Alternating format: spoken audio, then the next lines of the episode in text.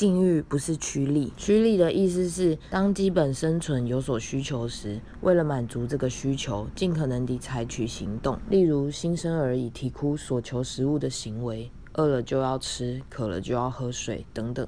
但性欲不在此限，一辈子不做爱，这个人还是可以活下去。所以性欲不是趋利，伴侣也就不是猎物。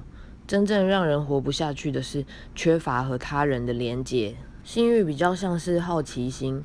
它可以启动人向外探索的欲望，于此没有人会因为读不到悬疑小说的结局就死去。性欲也是这样，好奇心会被压力打压重要度，所以在大部分压力大的情境下，我们往往会觉得兴趣缺缺。比起火辣的前戏，减少生活中的压力可能还来得更有效。例如，明天不是早班，水槽里的碗都洗完了，伴侣的指甲短而干净，也有做好安全措施，这时便很适合专心读那本小说。